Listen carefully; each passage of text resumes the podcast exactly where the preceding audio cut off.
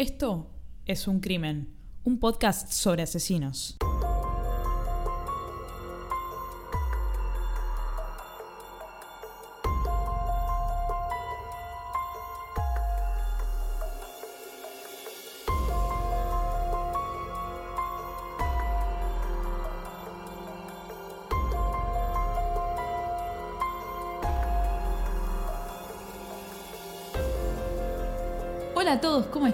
Yo soy Ángeles Yo soy Anabela.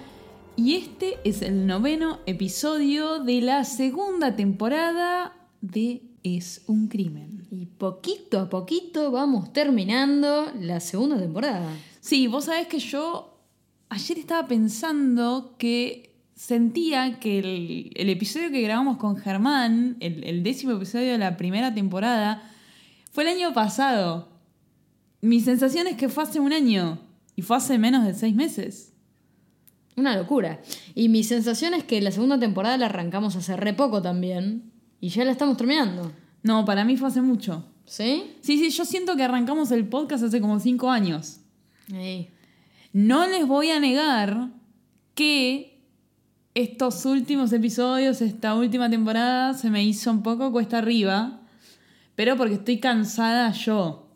Eh, me cuesta sobre todo la parte de la edición, se me hace, estoy remándola porque estoy cansada y editar lleva, lleva tiempo, ¿no? Eh, De mi lado te digo, se me está haciendo más fácil grabar. porque es lo único que haces. Es cierto.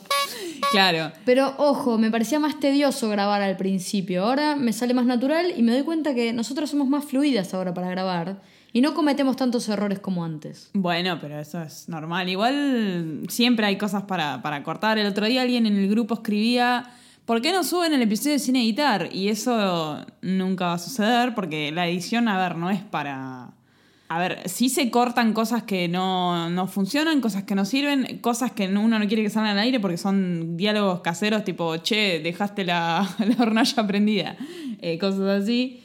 Eh, o, o por ahí ruidos del edificio, que por ahí eh, cuando escuchamos que alguien está subiendo el ascensor de una manera muy brusca, nos quedamos calladas, o, o alguien que cierra una puerta.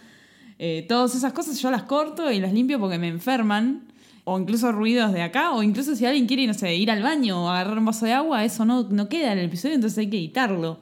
Y nada, eso lleva tiempo. Incluso estos... eh, eh, Eh, Esos los achuro, los achuro todos porque me, una CB me dan.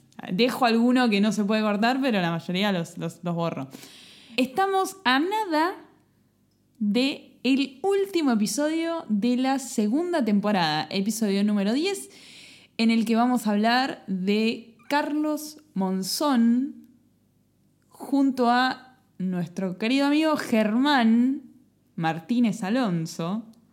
¿Qué nivel de apellido? No, eh, viene Germán a charlar con nosotros. También vamos a hablar un poco de lo mediático que fue este caso, al igual que pasó en el, en el, episodio anterior en el que Germán nos acompañó. Este episodio es mediático en el sentido de que era toda gente muy mediática la involucrada. Y el tratamiento mediático que se le dio fue también bastante polémico. Y hace poco salió una serie de Monzón. Entonces, eh, nada, vamos a hablar un poco quizás de la serie. Jódanse si les spoileamos. Eh, no, quizás algunos paralelismos, algunas cosas que están, que están muy bien, otras cosas que por ahí están un poco afuera de la realidad. No deja de ser una ficción, ¿no? Basada en, en una historia real. Pero bueno, así que estén atentos. El episodio va a salir el 9 de enero de 2020. qué loco, ¿no? 2020. Hace 20 años estábamos festejando el cambio de milenio, ¿no? Sí. Como que todavía me resulta llamativo eso. Hasta abril no va a salir la tercera temporada. Pero en el medio vamos a tener algunas sorpresas, sorpresas, algunas cositas extra para que... Básicamente para que no nos quemen la cabeza diciéndonos, chicos, hasta abril no puedo aguantar, saquen un nuevo episodio. Bueno, vamos a hacer cosas en el medio para que ninguno de ustedes muera. Y no solo eso, nosotras los extrañamos. Ay, siempre quedando bien con la gente. Pero nosotras los extrañamos. A mí me hacen reír los oyentes. Nos mandan memes, nos mandan comentarios. Sí, nos mandan mail, tengo un par de mails ahí pendientes por contestar, perdón que no contesté. Época festiva. Este episodio va a salir el 26 de diciembre, ¿no? Un día después de la Navidad. De la cena de sus vidas, básicamente. Me imagino que la gente come a morir, ¿no? ¿Cuándo se come más? ¿En Navidad o en Año Nuevo? Mm, es una buena pregunta. Me parece que en las dos se come más. O quizás en Navidad, porque en Año Nuevo ya por ahí quedaste medio detonado de, Navidad. Entonces aflojas un toque.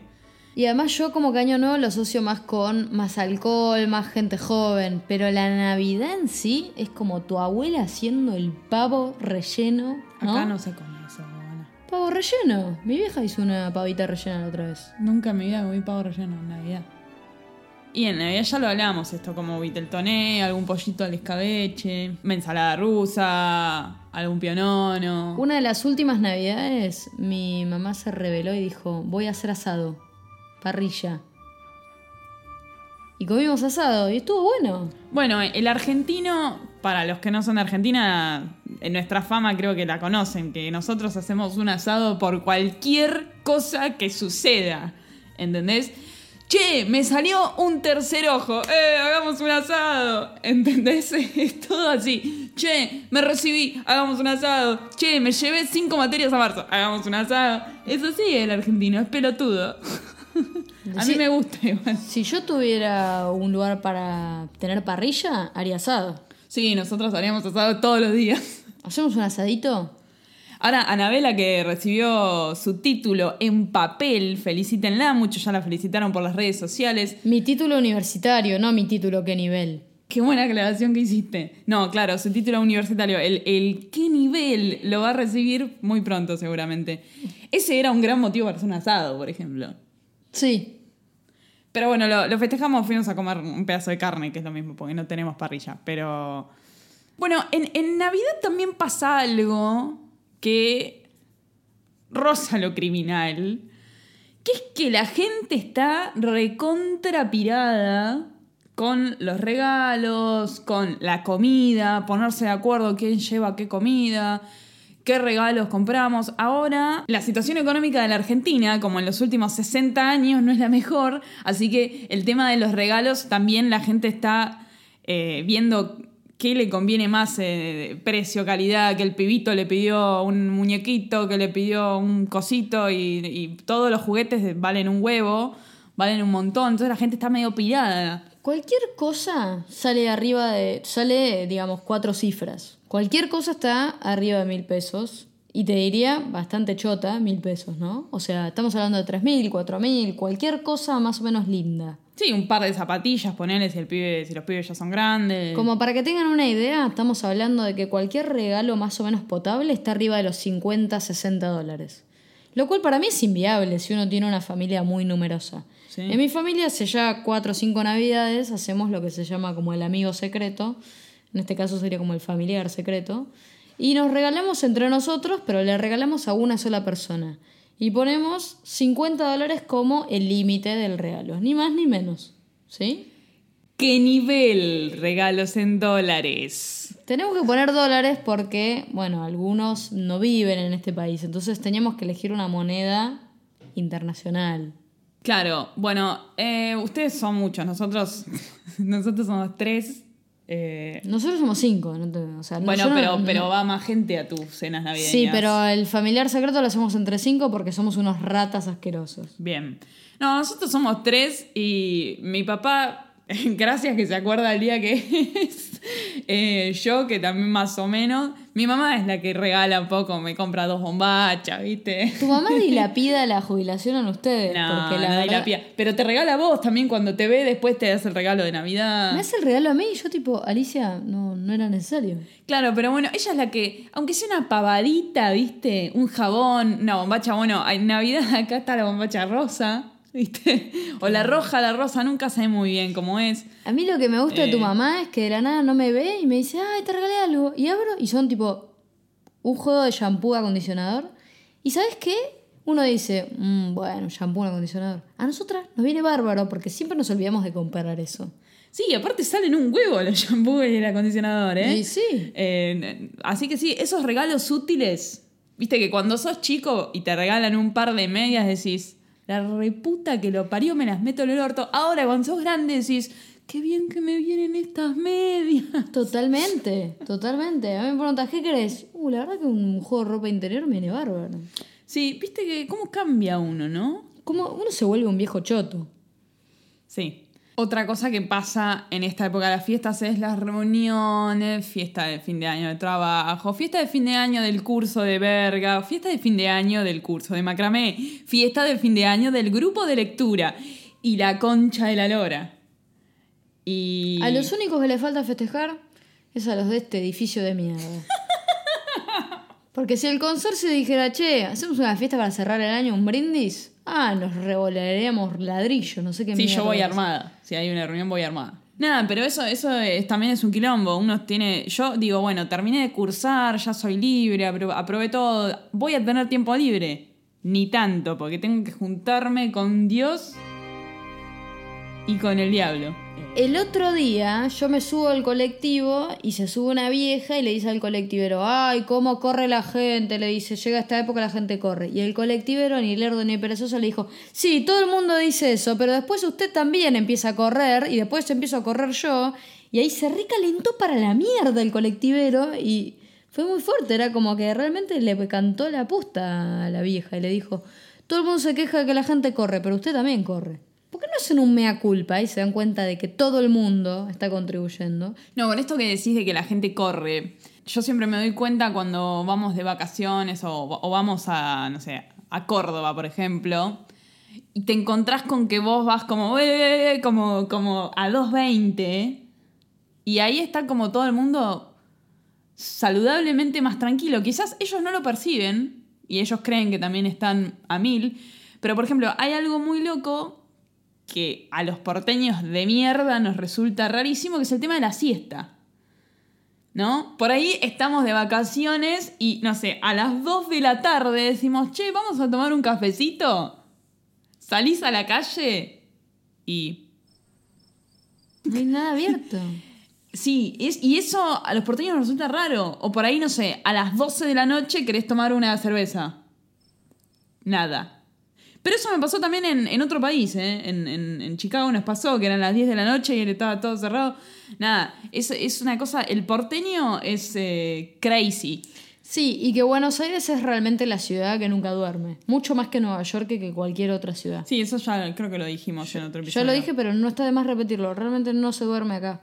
Pero mi, mi papá diría, por ejemplo, que ellos están más acertados que nosotros. Nosotros estamos dementes. Bueno, hoy fue un poco más relajada la introducción. Veníamos de, de unos episodios con menos boludeces, pero siendo el fin de año, la verdad que voy a hablar las peloteces que yo quiera. El caso del día de hoy. Bueno, hacía mucho que no traía a este podcast un caso de víctimas argentinas. ¿no? Tuvimos el caso de Cari Steiner, que había matado a Silvina Peloso en, Estados Unidos, en, en el Parque Nacional Yosemite. Después tuvimos a Susan Cummings, que mató a Roberto Villegas, un jugador de polo argentino, que también vivía en Estados Unidos y eran pareja. Y bueno, vayan a escuchar el episodio. Lo cual me hizo recordar que hace un par de semanas se jugó la final de polo del mundo, digamos, la final más importante. Un dato que no le importa a nadie. No le importa a nadie, pero es una escena muy Kenny, muy Kenny Bell. O sea, todos los artistas, lo- toda la gente más Kenny está toda en ese lugar, ¿no? Sí, en en ese episodio me acuerdo que hablamos largo y tendido de lo recontra qué nivel que es el polo. Sí, y vos sabías que me parece que el padre de un jugador falleció. Se murió ahí, sí. Falleció durante la final. Tristeza. Hacía mucho calor, me parece también. Eh, Bueno, hoy vamos a tener otro de esos episodios donde las víctimas son argentinas. Eh, nuevamente y casualmente, el asesino es norteamericano. Y el crimen tiene lugar en la ciudad de Miami. Podemos decir la ciudad adoptiva de los argentinos. Bueno, Miami es una ciudad que más allá de todos los malls, los shoppings y toda la mierda consumista que genera, es muy bonita la ciudad Eh, se pueden hacer muchísimas cosas. eh, tiene una vida nocturna muy, muy activa. Y tenemos una persona en el establecimiento con altísimos conocimientos en Miami. Ah, pará, vos también fuiste. Pero vos, ¿cuántas veces fuiste? Yo fui muchas veces, pero la realidad no fui tantas como fui a otras ciudades del estado de la Florida, ¿sí? Como es Orlando, por ejemplo. Pero a Miami fui, sí, fui bastante, pero vos también fuiste y fuiste muy recientemente. Sí, sí, fui con vos, de hecho. Para mí hay dos cosas espectaculares de Miami, que a mí me encantan y que son las que le gustan a todo el mundo. Es una, el shopping, y dos son las playas. A mí la playa de Miami me gusta. Hay gente que te va a decir, no, porque en el Caribe es más linda. Sí, está todo bien. Pero Miami me da más posibilidades, más cosas para hacer. Y además, yo creo también que se puede ir a Miami y no hacer shopping. Puedes ir solamente a la playa. No, y nosotros hic- eh, lo contamos en uno de los episodios que hicimos en Miami, fuimos a los Everglades, hay mucha naturaleza en Miami, hay muchísimas cosas para hacer. Justo cuando nosotros fuimos, la playa no era lo mejor del mundo porque tenía estas algas asesinas. Pero a mí hay dos cosas de Miami que no me gustan para nada. Me sorprende estar participando en esta sección. ¿Qué nivel? Una es eh, el clima agobiante. Es una cosa que la sentís que en verano, por supuesto, igual más o menos el clima es parecido en todo el año ahí, ¿no? Pero es un clima, es la humedad que a mí me pasa que la siento como en la nuca y siento que me está presionando hacia, hacia abajo y siento que me voy a morir en dos minutos. Y otra cosa que no me gusta de Miami es que para comprar una caja de chicles tenés que agarrar el auto y hacer 5 kilómetros. Bueno, yo comparto mucho la segunda. La primera no, no sufro para nada el calor en Miami, o sea, me la banco. A mí hay una tercera cosa que no nombraste que a mí sí me molesta un poco, y es la gente. Pero a mí la gente me molesta en Miami, en Buenos Aires, en donde quiera que esté. Y también estamos, estamos generalizando, Miami es muy grande, ¿no? Y uno en general cuando piensa en Miami quizás está pensando en Miami Beach. Sí. Y Miami Beach concentra a un tipo de gente que a mí la verdad me molesta un poco, ¿no? Porque- Argentinos. No necesariamente, porque a veces tenés gente más, o sea, sí, latina, pero que está más, más en la joda y en toda la boludez. Sí, hay mucha joda, mucha joda. Y a mí me molesta, porque yo sí creo que me he convertido en una anciana que solamente quiere disfrutar de la playa. Y leer un libro. Pero para eso Miami tiene otras playas, tiene otros lugares. Fort Lauderdale, por ejemplo. Fort Lauderdale. Si no fueron a Fort Lauderdale, qué lindo, qué nivel Fort Lauderdale. Key, eh, Key Biscayne, eh, hay, hay varios lugares para ir, qué sé yo, incluso Palm Beach. Bueno, eso es muy Kenny. Pero... Bueno, el estado de la Florida en general tiene como una variedad de cosas, ¿no? Tiene, por ejemplo, tiene eh, Cabo Cañaveral, donde está el, el- el Kennedy Space Center, eh, que eso queda un, queda un trecho largo de Miami, queda cerca de Orlando, donde está Disney y toda la huevada esa. Lo que me entusiasma un poco acá es escuchar a nuestros oyentes que están más cerca de Miami, los oyentes mexicanos, a ver si viajan tanto a Miami como nosotros. Porque una de las cosas que tiene Miami es la cantidad de turistas argentinos que recibe cada mes. Es, si no me equivoco, la segunda o tercera nacionalidad ¿sí? que lidera los rankings de visitantes de, ese, de esa ciudad. A ver, vos que sos tan... ¿Qué nivel? Y siempre estás tan informada. ¿Por qué es eso? Porque tenemos vuelos directos. Porque es barato, mal que mal, cuando se consiguen pasajes a Miami estamos hablando de pasajes de 500 dólares, 500, 550, 600. Si no estás en buena temporada de descuentos lo pagás 1000 dólares y aún así no es tan caro. Pero concentra shopping que es espectacularmente bueno y barato. Es imposible conseguir en la Argentina variedad, calidad y precio. Es absolutamente imposible y a veces se justifica hacer un viaje a Miami, comprar cosas, comprar cosas y vender y revenderlas acá y ya te estás pagando el pasaje, la estadía, etcétera, etcétera, etcétera. Por supuesto hay gente que esto lo toma más como una especie de negocio, un deporte, ¿no? Voy a Miami, me compro cosas, vengo para acá, las revendo. A mí me da una fiaca tremenda, pero entiendo que mucha gente lo puede llegar a hacer. Y después las playas son fáciles de acceder. No estamos hablando de Miami Beach en cuanto a precio de alojamiento, pero fuera de ahí, Miami no es un lugar caro para quedarse. Alquilar autos, se puede alquilar un auto desde 15, 20 dólares por día, es sumamente barato. Sí. En teoría es el lugar más barato en el mundo para alquilar auto. Entonces, Miami reúne muchas cosas. Es, es un, para mí es un gran destino. Y la realidad son 10 horas que a mí me gusta viajar de noche.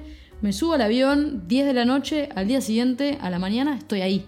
Siento que no perdí tiempo. ¿Entendés? Mientras dormí, como duermo acá en mi casa, bueno, dormí en el avión y llegué.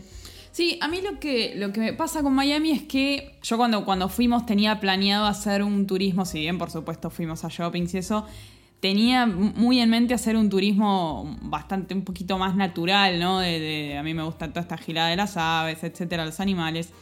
Nada, yo quería, quería ver la naturaleza de Miami, quería ver los, los bichos de Miami y bueno, de Florida. Y, mm, y cuando, no sé, alguien en el trabajo me preguntaba, eh, te vas de vacaciones, qué copado, ¿dónde te vas? Me voy a Miami.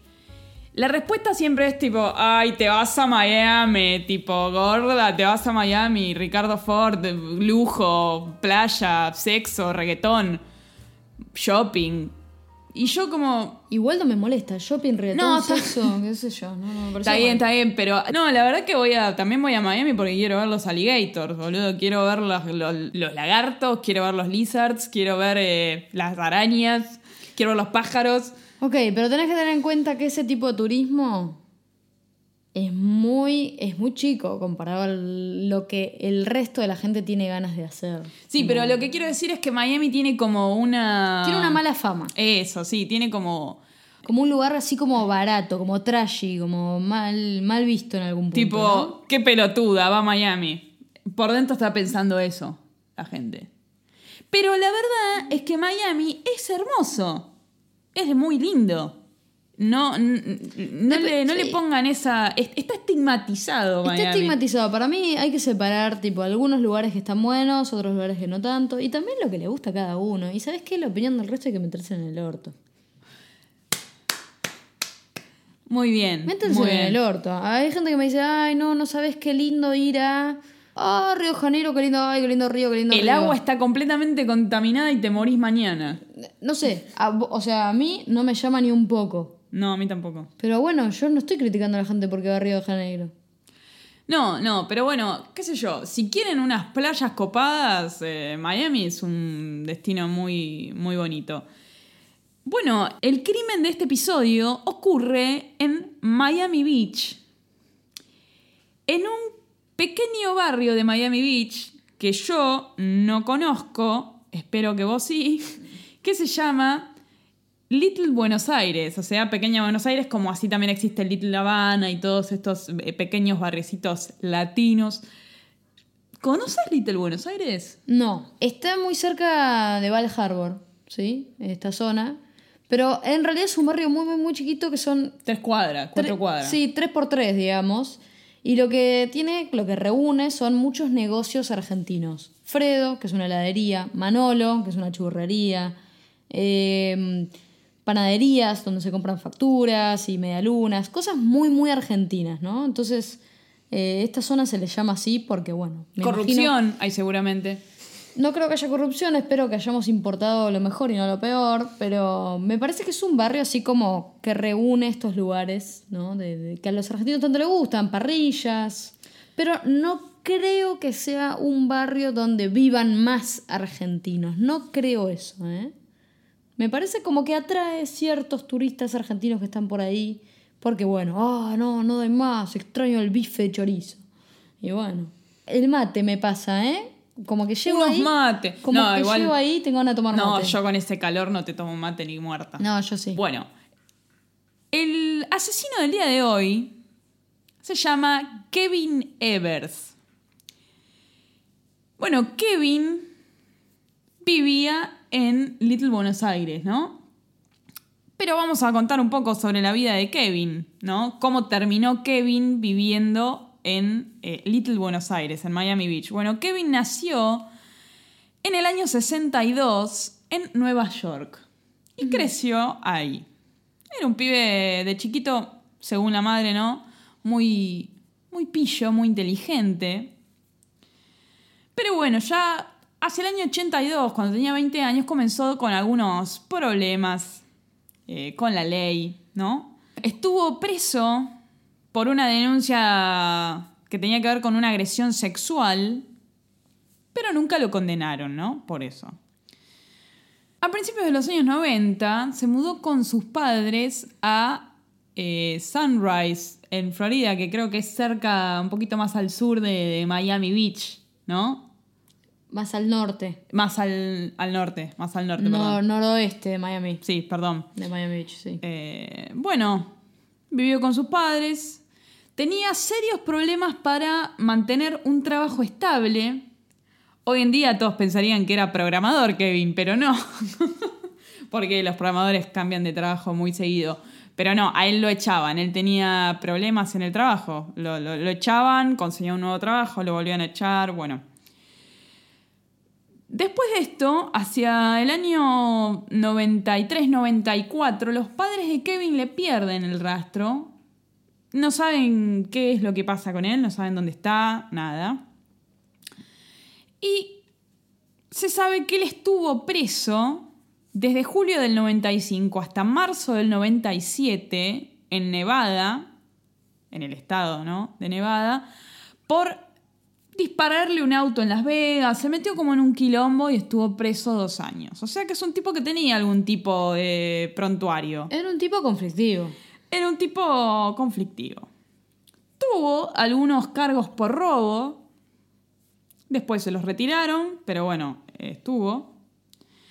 Y en algún momento, todo esto lo reconstruimos de acuerdo a, la- a lo que cuenta la madre, lo que cuenta él en algún momento.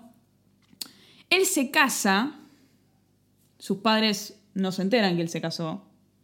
Él se casa, pero ¿cómo se enteran los padres? Porque él los llama unos años después para avisarle que la esposa de él se murió dando a luz a su bebé. ¿No? Se murió en el parto, la mujer de Kevin.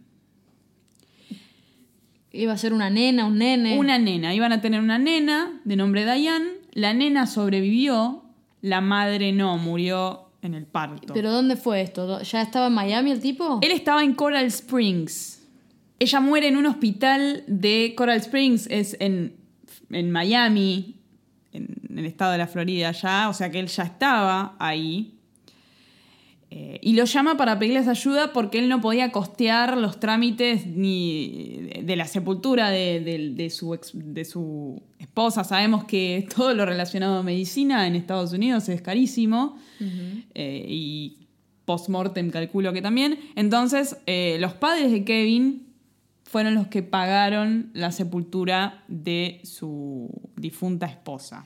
Lo que me llama la atención es que, claro, es, es como que Kevin dice, che, ma, pa, me pasó esto, mi mujer se murió dando a luz a mi nena y nada, necesito guita para, para enterrarla. Pero bueno, eh, ustedes la hubiesen, si le- les, les hubiese caído bien si lo hubiesen conocido.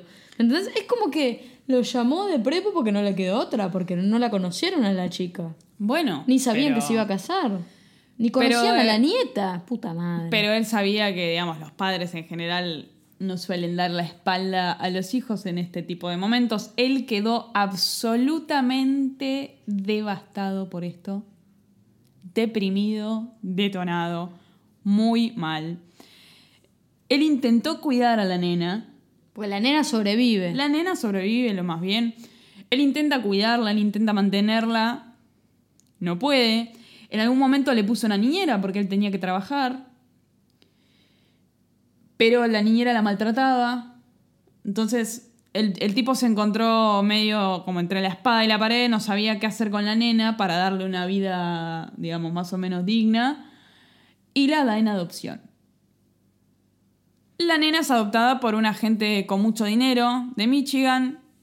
Digamos, él sabía que a la nena no, en términos económicos no le iba a faltar nada, aparentemente. Pero esta decisión al tipo lo mató. O sea, entre la, entre la muerte de su esposa y la adopción de la nena, tenía una depresión Ahora, él Heavy. no, él no podía afrontar la crianza de la nena. y evidentemente no. O sea, qué fuerte, ¿no? Tener que dar a tu hija en adopción. Evidentemente no. No sé si voy a poder dormir hoy. Esto fue lo que más Te depresión hizo mal. me sí, hizo mal. puso una carita de perrito ahí como... Pero es re depresivo el tema. Eh, es, es, es triste. El 15 de mayo del año 2003, ya Kevin había comenzado una relación con una chica peruana de nombre Fanny. Bueno, estaban de novios y se mudaron a un complejo de departamentos en Miami Beach, en un segundo piso de este complejo, en la zona de Little Buenos Aires. Lindo lugar, ¿eh? Que me imagino hoy sería imposible de pagarlo. O sea, 2003 ya era, Sí. me imagino, Se costoso. sabe que, la- que el alquiler le salía 500 dólares del departamento. Es caro. Eh, En el 2003 creo que es caro. En el 2003 posiblemente sea caro. Más O- caro. hoy estamos hablando de un número más alto. Sí, igual la inflación en ese país no es como la nuestra, pero... No, no, pero no tiene que ver con eso ahora, los precios de los alquileres. tiene que ver? Tiene que ver con la revalorización de las propiedades de acuerdo a lo famosas que se vuelven las zonas. Y además que tiene un acceso privilegiado a la playa. Hoy en Real Estate con Anabela... Me encanta ese real estate. sí. Y sé mucho del tema. Sí, sí, sí. Bueno, vivían ahí. Se mudaron en mayo de 2003 a este departamentito en Little Buenos Aires. Un complejo de departamentos que es muy común, ¿no? Allá complejo de departamentos con un estacionamiento gigante porque todo el mundo tiene auto. No te tomes un colectivo ahí porque morite. A mí lo que más me gusta es que arman un complejo de departamentos para cualquier cosa y son todos iguales. ¿Y sabes qué? No me jode. Porque está todo, está todo igual, ¿me entendés? O sea, no te va a sorprender nunca. Es como, ah, me compré un departamentito. ¿En qué torre? En la G. Ah, bueno, qué bueno. Son Y- clonadas, y lo, y lo hablas con el vecino de la torre C y tiene lo mismo, ¿me entendés? Es lo mismo. Sal- cambia el color. Pero Sí. es lo mismo. Qué placer, ¿no? Acá en la ciudad de Buenos Aires vas a ver un departamento no sabes con qué mierda encontrarte, porque cada edificio tiene algo distinto. Me hace acordar, para los que vieron la serie Dexter, la intro de Dexter, cuando empieza la, la serie, cuando el tipo cierra la puerta del departamento y se va. Bueno, ese tipo de complejo de departamentos. Bueno, se mudó con la novia. El 15 de mayo de 2003. El 20 de mayo de ese año, tiene un pequeño altercado con un empleado de un mall de la zona. Sabemos que hay muchos por la zona, pero lo agredió bastante de una manera un poco intensa y las autoridades le dijeron, pibe, por un año no te queremos ver acá porque te cagamos a palos. Esa fue la única restricción que le pusieron, ¿no? O sea, no le permitieron entrar más al mall. Sí, por un año. Sabemos también que el estado de la Florida es uno de los estados que conserva la pena capital, ¿no? En el estado de la Florida te pueden cagar matando en la silla eléctrica, con la inyección letal. Creo que ya no se usa más la, La inye- silla. La Eh, silla. La silla no, creo que no. Creo- Pero la inyección. La inyección. Eh, pero sabemos que es un estado bastante riguroso en términos de la ley. Eh, en general Estados Unidos es riguroso, pero hay estados que son peores que otros, por ejemplo Texas. Texas es muy fuerte, se Peor. ¿no? Pero Florida, por ejemplo, en el estado de la Florida es donde lo condenan a Ted Bundy, ¿no? Habiendo pasado por muchos otros estados asesinando gente, el estado que lo condena es el estado de la Florida, que es donde muere. Es el- un estado que se vanagloria un poco de su dureza. Y hay todo un tema también con eh, los latinos, ¿no? En Estados Unidos, ¿no? Con Los latinos y con los negros. Con los, sí, hay un tema como de desigualdad medio picante. Con los afroamericanos. Dijimos que el 20 de mayo de 2003 tuvo este quilombo en el shopping. Que la zafó bastante bien. La zafó bastante bien, pero quedó con una advertencia por parte de las autoridades. El primero de junio de 2003, día domingo ya, a las 3 de la mañana, había unos vecinos de la planta baja de Kevin que estaban teniendo una fiesta de cumpleaños. Se ve que empezaron el sábado, era el domingo a las 3 de la mañana, estaban de fiesta. Bueno, era un cumpleaños. La fiesta era del cumpleaños de una chica llamada Melina, una argentina casada con un argentino que vivían en Miami. Se habían mudado a Estados Unidos por todo el quilombo del año 2001 en Argentina. Vivían ahí desde hacía dos años. Y bueno, estaban festejando el cumpleaños de esta chica. Y en la fiesta había invitados otros argentinos. Y algunos, eh, había una chica brasileña, había algunos latinos, pero la mayoría eran argentinos, ¿no?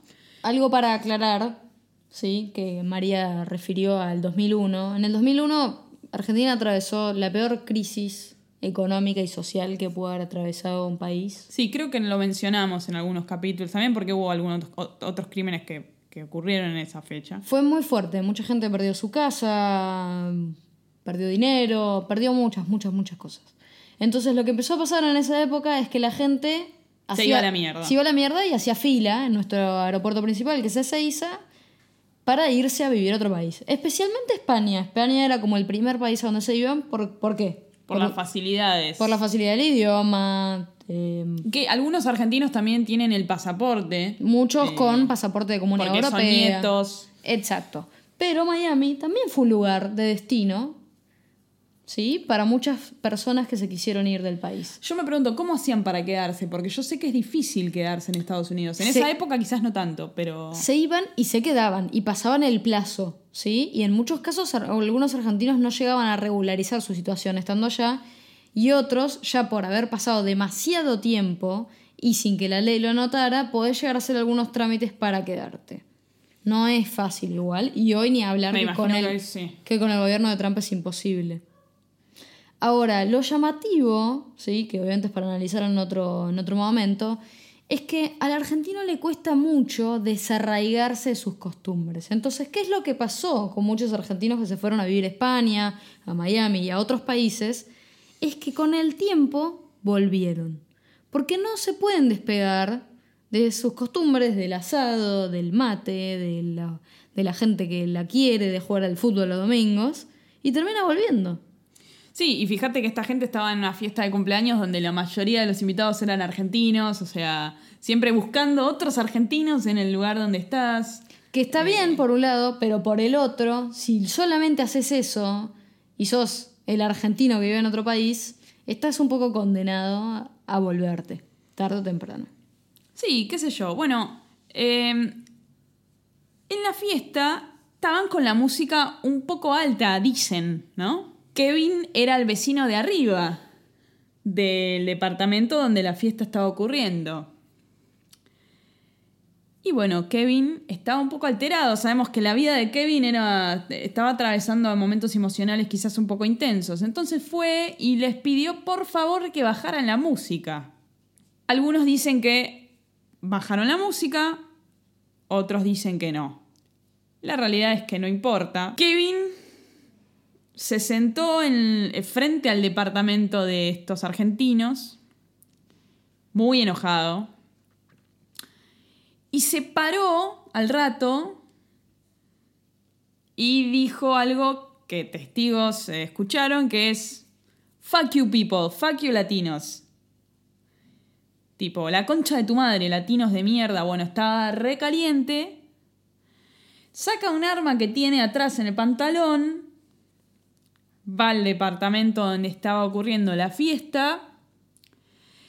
Y primero se encuentra con uno de los argentinos de apellido Fondovila, de 33 años, que es quien recibe los primeros disparos de Kevin.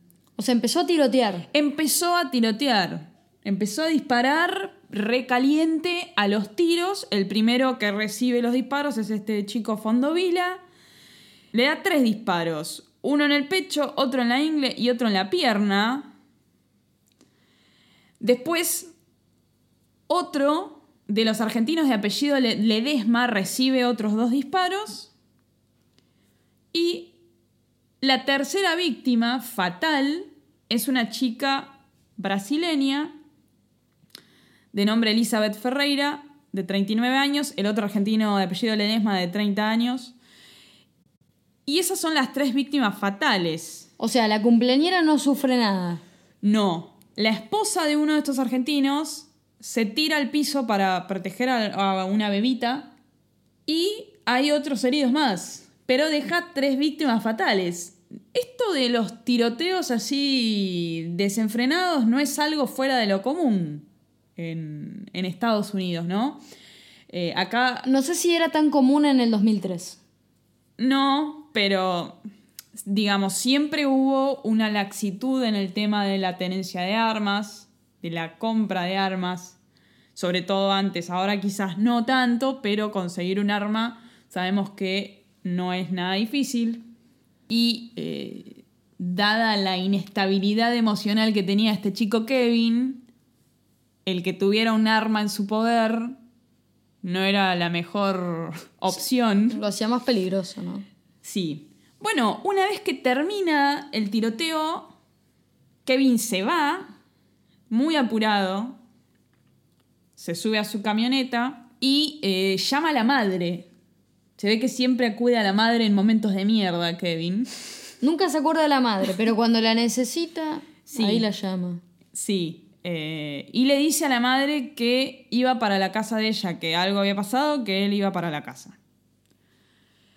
Nunca llega a la casa de la madre, ¿no? Más o menos a las 11 de la mañana. Recuerden que el tiroteo fue cerca, entre las 3 y las 4 de la mañana.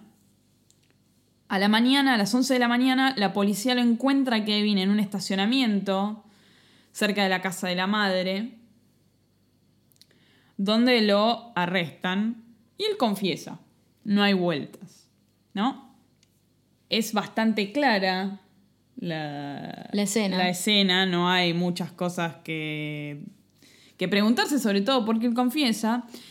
Y bueno, en un principio Kevin se estaba enfrentando a varias cosas. Se estaba enfrentando a quedarse en la cárcel por siempre y se estaba enfrentando a la pena capital. Bueno, primero se intenta establecer que esto fue un crimen de odio, por eso que él dijo de fuck you latinos. Y después, la realidad es que eh, el tipo, más allá de todo, no tenía un problema con los latinos en sí mismo, porque él vivía con una chica, con, con su novia que era peruana, eh, su, su difunta esposa era latina. Digamos, el tipo no tenía un problema con los latinos, tenía un problema con la gente en general. Entonces, lo del crimen de odio por, por, por la etnia o la raza o lo que carajo sea, eso no, no Se desestimó, digamos. se desestimó, claro. Como no podía ser de otra manera, la defensa de Kevin intenta hacerlo quedar como inimputable, que no estaba en sus cabales, eh, pero él lo hizo consciente. Él además lo confesó y no... Él mismo iba contra esta estrategia de sus propios abogados. Y había dos factores muy importantes que lo llevaban a estar más cerca de la pena de muerte. Digamos, hay distintas cosas que se evalúan antes de darle un tipo a la pena, la pena de muerte, ¿no? Una de las cosas es sus antecedentes. El tipo ya tenía antecedentes de quilombo, de lastimar gente. Que era un tipo conflictivo, un agresivo. Sí. El otro factor es que esa noche las víctimas podrían haber sido el quíntuple. El tipo podría haber matado 20 personas. Mató tres de casualidad. Y además él tenía un cargador extra.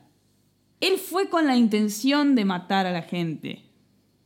Más allá de que estemos de acuerdo o no con la pena de muerte, digamos, no se puede ir contra, contra lo que establece la ley de ese Estado. Bueno, finalmente no, no le dieron la pena de muerte, pero eh, le dieron cinco cadenas perpetuas, una por cada víctima, digamos, eh, fatal y herido, que después, bueno, eh, entra todo esto de qué es la cadena perpetua, cuántos años hay de cadena perpetua. Bueno, la realidad es que el tipo no va a salir de la cárcel nunca más en su vida, tampoco tiene opción de libertad bajo palabra ni nada de eso. Pero zafó de la pena de muerte. Los familiares de los argentinos fallecidos estaban absolutamente a favor de la pena de muerte, ¿no? Quería que lo ejecutaran. Lo llamativo es que no existe esa, esa... No existe la pena de muerte en la Argentina. Eso me, me llama la atención además. O sea, están sumamente a favor, estando allá, acá eso no existe. No, no, claro. Yo, bueno, hay que entender, la gente esta acababa de perder a su, Por a su supuesto. ser querido en una situación de mierda. Por supuesto, pero Eh, algo, algo en no- caliente también uno dice muchas boludeces, esa es la verdad. Es cierto. Pero acá, ni siqui- acá en la Argentina ni siquiera se puede llegar a hablar de pena de muerte. No, no, está, está, está- está mal visto, no, no. Está tan mal visto como era Miami. Absolutamente. Pero bueno, la, familia decía, la familia de uno de estos chicos decía que sería un alivio ver que lo mataran. Y después te decían otra cosa, que es, eh, bueno, ven, esto pasa porque es tan sencilla la tenencia de armas en Estados Unidos. Y me suena contradictorio, ¿no? Lo de querer la pena de muerte, pero qué mal que está la tenencia de armas es una cosa contradictoria. Pero bueno, esta familia pasó por una situación horripilante. Pero ¿por qué es contradictoria? Porque algo, o sea, la tenencia de armas viene del lado de la libertad y la pena de muerte viene. Claro, la, la tenencia de armas te hace a vos... eh, a ver, está claro que la tenencia de armas puede ser... No necesariamente uno teniendo un arma va a matar a nadie. Esto yo ya lo expliqué en otro episodio. Eh, a ver, yo me crié en un hogar donde hubo armas porque mi padre practicaba tiro deportivo y sin embargo nadie nunca mató a nadie. Se requieren varias eh, responsabilidades para tener un arma. Y, quizás la falencia en Estados Unidos está en ese nivel de responsabilidades. Los pasos necesarios para acceder a un arma son muy laxos. Entonces, el tener un arma, voy a decirlo muy livianamente, probablemente no es así, pero a ver, ir al supermercado y comprar un arma, lo cual probablemente no sea así, repito. Ojo, allá podés ir a un Walmart y depende del estado en el que estés, por ejemplo en Texas, vos podés comprar cuatro cartones de leche y una AK-47. Sí, me parece que no es tan así. Eh, El AK-47 es un arma de guerra, dudo que la vendan en el Walmart. Estoy exagerando. Estamos hablando quizás de una pistola 22 o, o a, a calibres pequeños, pero más allá de todo, el tener un arma e ir al, al chino con un arma en el bolsillo hace que vos esa arma la puedas usar para matar a alguien que te viene a romper las pelotas. Te hace a vos decidir sobre la vida de otro. Y el hecho de querer la pena de muerte, primero, que- quejarse de la laxitud de las armas, de la tenencia de armas y después querer la pena de muerte, siento como hay como una contradicción ahí. Yo no lo siento. Bueno. Pero es para charlarlo largo y tendido, por supuesto. Sí, por eso este episodio durará 33 horas. O sea, me interesaría mucho ver qué opinan los oyentes sobre este tema. sí, Sobre pero la bueno. pena de muerte y sobre la tenencia de armas. Sí. Eh, la pena de muerte es una cosa muy, muy polémica, casi arcaica, diría. Es un debate. Yo creo que no es tan sencillo como decir pena de muerte no, pena de muerte sí. Me parece que hay un debate. No, no me interesa realizarlo en este podcast. Ahora que hablaste de debate, déjame contarte que yo cuando iba al colegio, yo estaba y era miembro del club de debate. ¿Sí? ¿Esto qué quería decir? Yo una vez por semana me juntaba con el resto de los miembros del club de debate. ¿A y- debatir? No, preparábamos debates hipotéticos y después los fines de semana, los sábados, íbamos y competíamos contra otros clubes de debate de otros colegios. Bueno, y una de las temáticas a veces eran tan simple como pena de muerte sí o no. Tan simple. Las temáticas eran así, como así de amplias. Y lo que a mí más me interesaba de participar al club de debate es que te obligaba a pensar siempre las dos caras de la moneda. ¿Por qué? Cuando arranca el debate se prepara, se da media hora para prepararlo, a favor y en contra. Y cuando se arranca, se tira una moneda y se decide quién, qué equipo va a estar a favor y qué equipo va a estar en contra.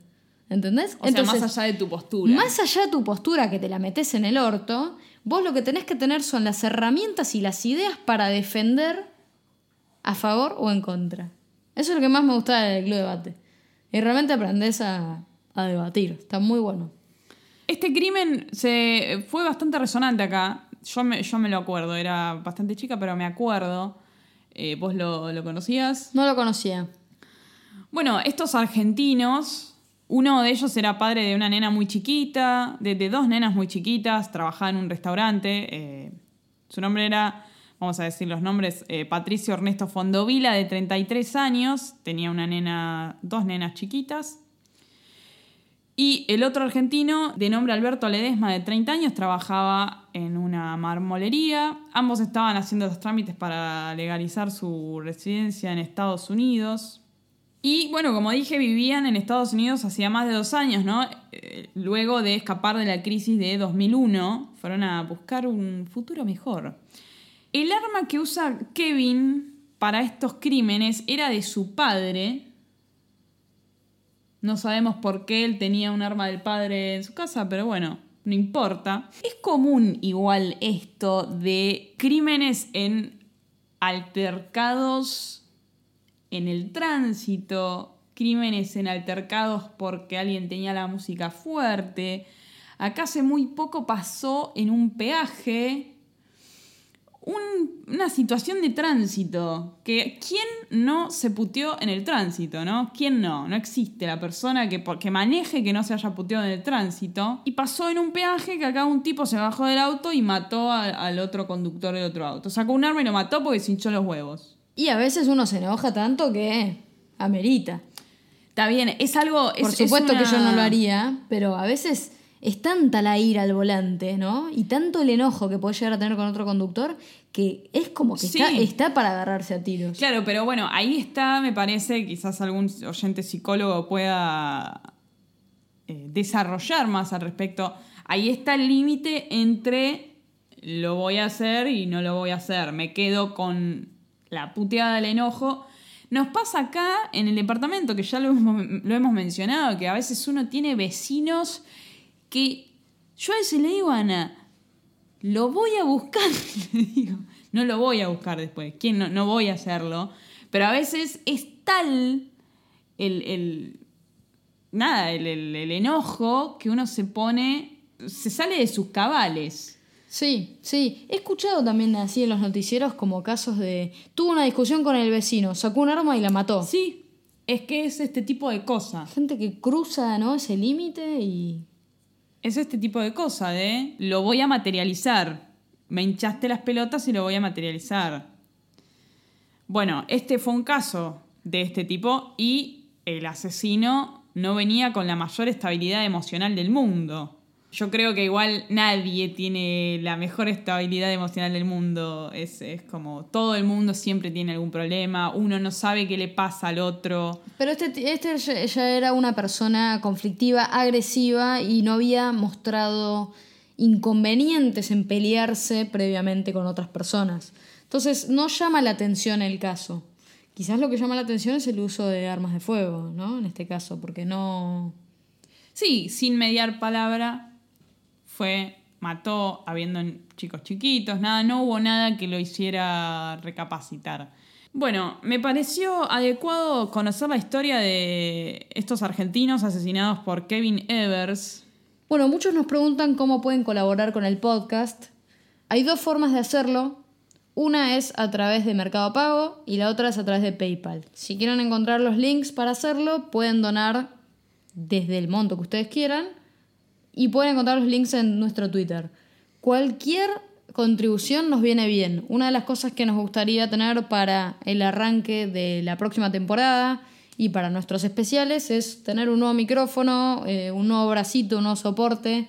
La realidad es que hoy estamos con uno y se nos dificulta muchísimo.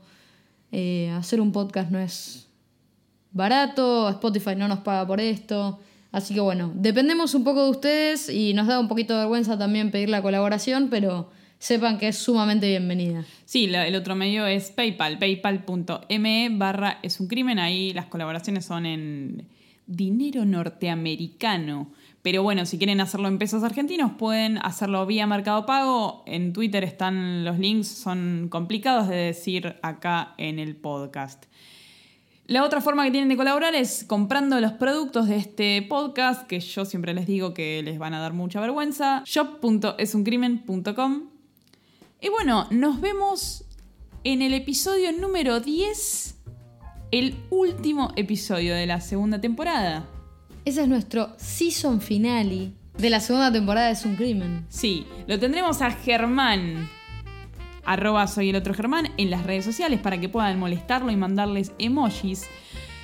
Nos va a acompañar, haremos un final de temporada memorable. Y nos vemos en el 2020, porque el, este es el último episodio del año 2019. ¿Quién iba a pensar que íbamos a llegar vivas al final del 2019? Sí, y cuando nos veamos en el episodio 10, yo ya voy a tener un año más.